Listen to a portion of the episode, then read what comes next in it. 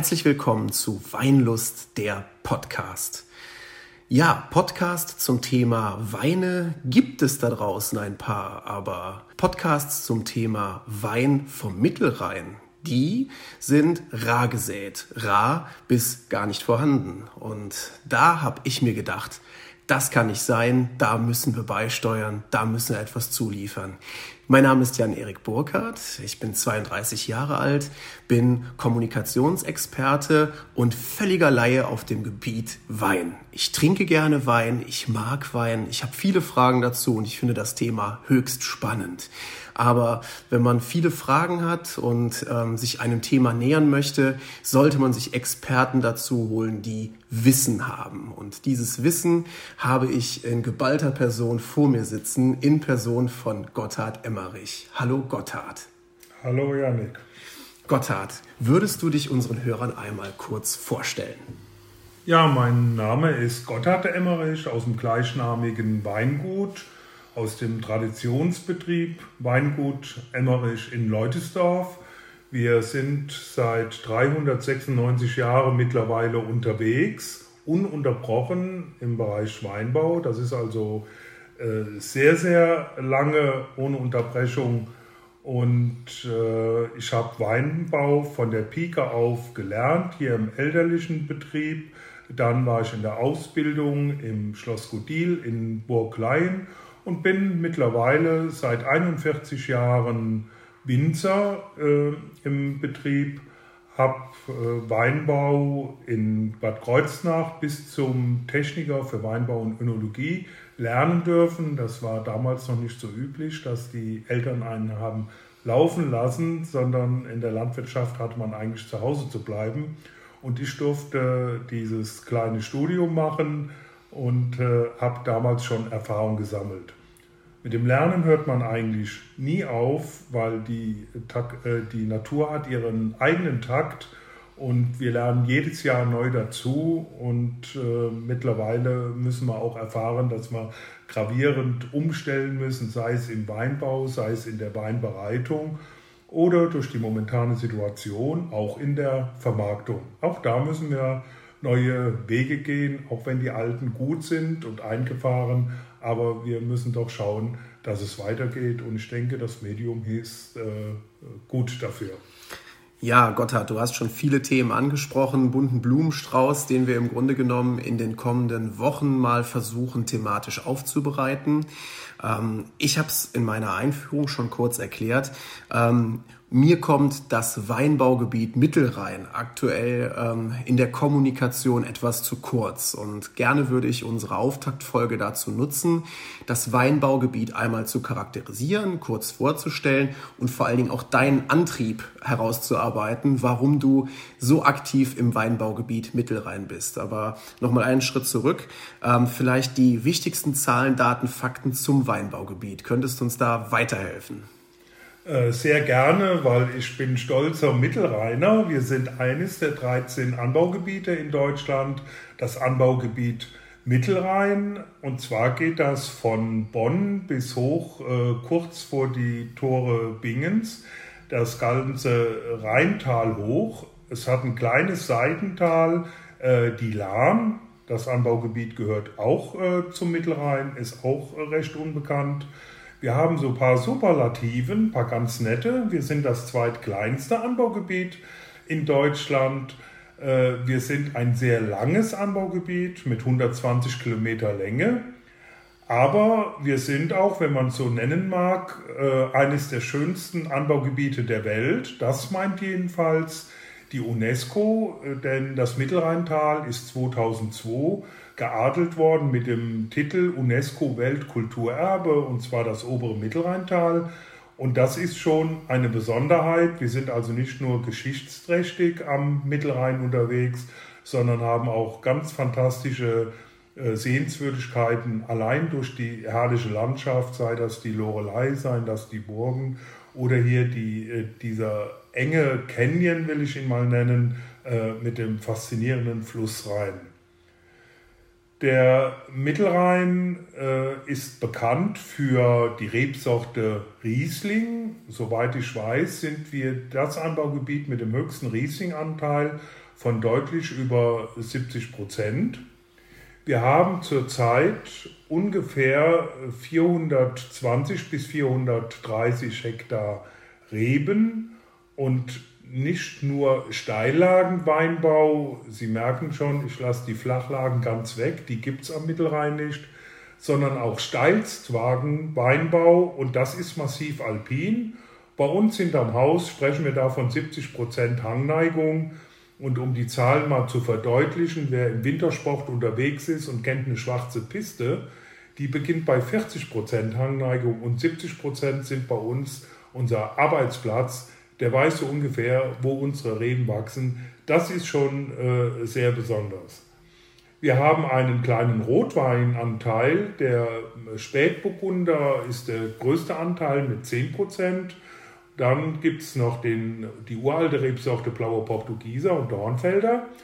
Und im Weißweinbereich begleitet die Rebsorte Müller-Thurgau, aber vor allen Dingen jetzt die Pinot-Familie, die Burgundersorten, der weiße und der graue Burgunder den Riesling als Pendant zum Riesling in zweierlei Hinsicht.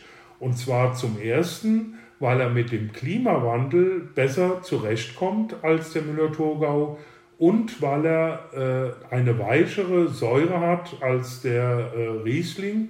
Bei dem Riesling hat man so den Eindruck, man hat einen Obstkorb im Mund und sehr fruchtbetont und die Pinot-Weine, die sind halt weicher, aber das können wir mal in einem anderen äh, Podcast besprechen.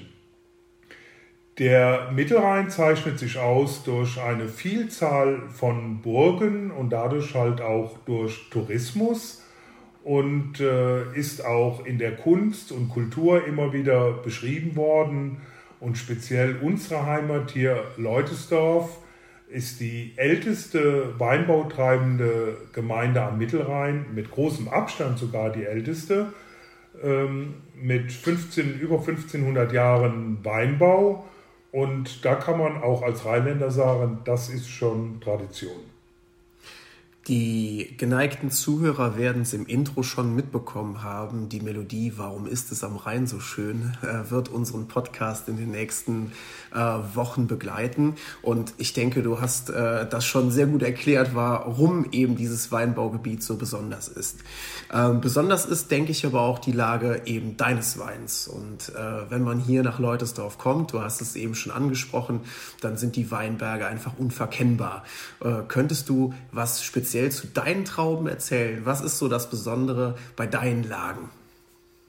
Wir sind halt stolz drauf, dass wir wirklich Steilstlagen Weinbau haben.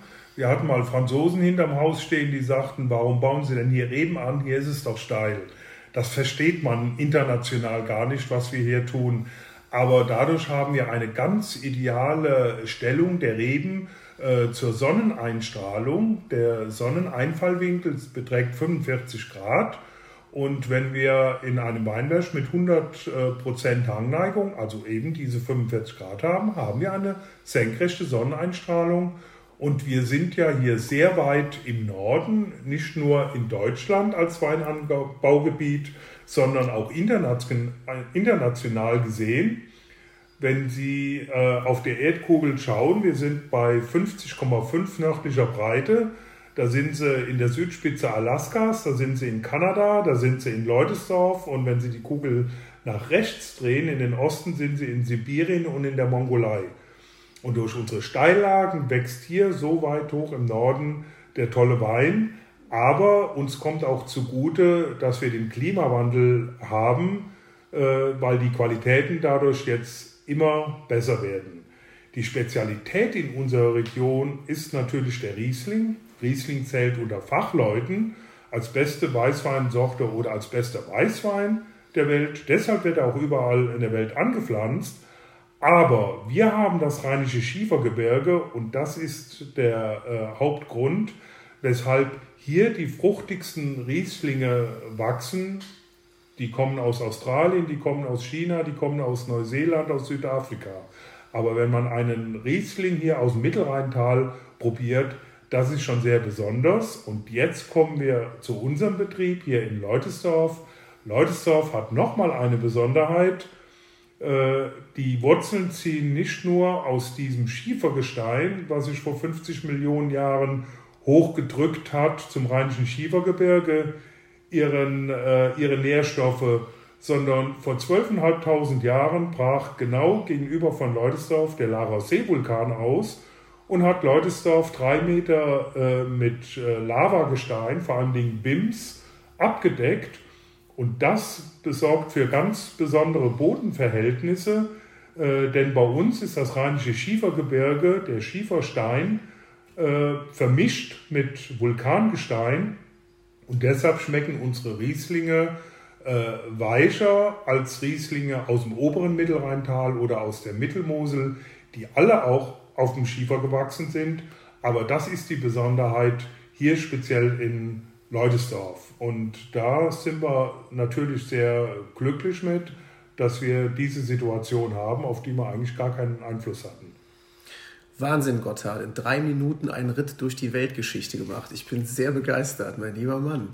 Ähm, ich habe aber tatsächlich noch eine Anschlussfrage. Du hast das Thema ähm, ähm, Klimawandel angesprochen und ähm, es gibt ja solche Themen, die ähm, kann man als globale Metathemen sehen, unter anderem das Thema Nachhaltigkeit.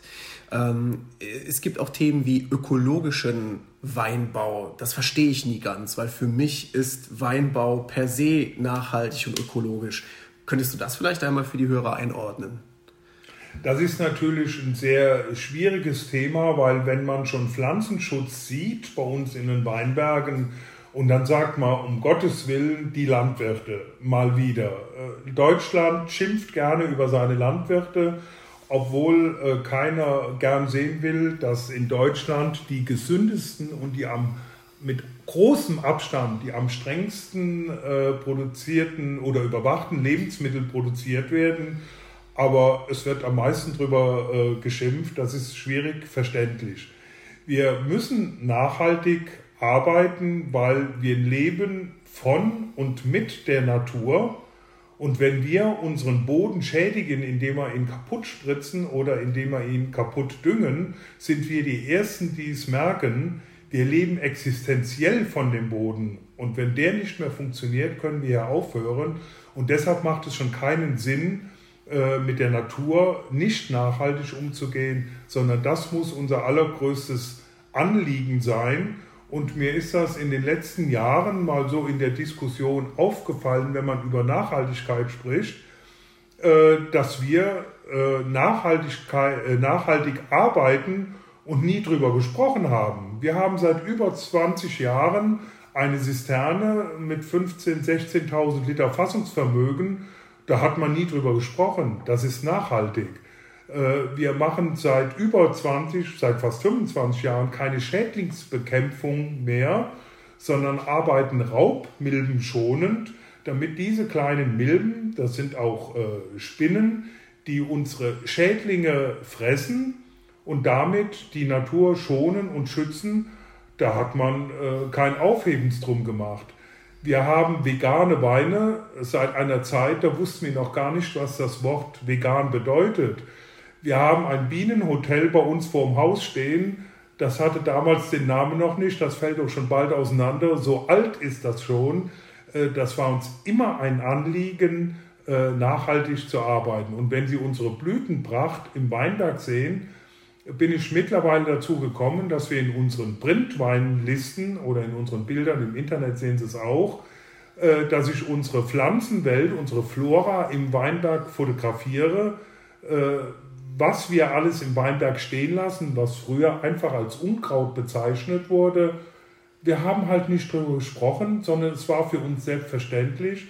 Und mittlerweile ist es ganz wichtig, dass wir über Nachhaltigkeit äh, äh sprechen und äh, auch danach leben und handeln, weil äh, in den Bereichen, wenn es in Bio geht oder in irgendwelche Zertifikate, die als Label aufgeklebt werden, dann hat man den Eindruck, es wird eher beigebracht, äh, auf andere Leute zu zeigen, ihr Bösen, als dass man mal drauf schaut, was machen die eigentlich. Man will sich nicht informieren, sondern nur noch Labels kleben und wir kleben kein Bio-Label, weil wir die Natur schützen wollen.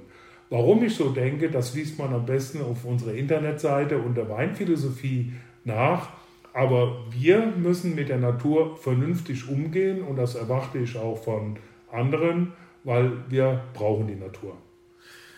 Ich denke, jetzt wird auch der letzte Hörer gemerkt haben, dass du für deinen Beruf definitiv brennst. Aber jetzt Hand, auf Her Hand aufs Herz, war das immer so? Äh, bist du leidenschaftlicher Winzer von Geburt auf oder musstest du da reinwachsen in das Thema? Das würde mich einmal ganz brennend interessieren, denn du hast eben ein Thema schon angeschnitten. Äh, es ist ja nicht immer so, dass das hier ein Leben auf dem Ponyhof ist und äh, äh der Wein äh, in, in rauen Mengen wächst und gedeiht.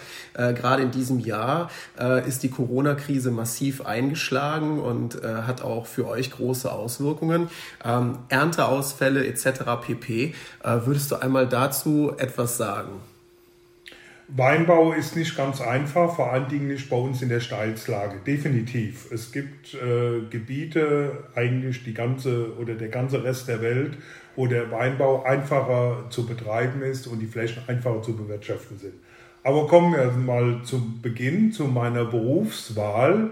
Ich bin in einem elterlichen Betrieb groß geworden und habe immer mit im Weinberg geholfen und äh, auch hier im Keller bei den Kunden. Wir wussten immer, dass auch Sonntagskunden kamen. Ähm, es gab also wenig Freizeit, damit bin ich groß geworden. Da habe ich noch nicht für Weinbau gebrannt, aber auch für alle anderen Dinge auch nicht. Berufsziel war noch kein Thema. Ich wollte technischer Zeichner werden und habe dann gemerkt, äh, das hat keine große Berufsaussichten und meine Eltern sagten, ja, irgendwas machst du aber doch. Also nichts machen in dem Alter war ganz schick, dachte ich mir. Aber da habe ich nicht mit meinen Eltern gerechnet. Und so sagten sie dann, wie wäre es dann, wenn du Weinbau lernst?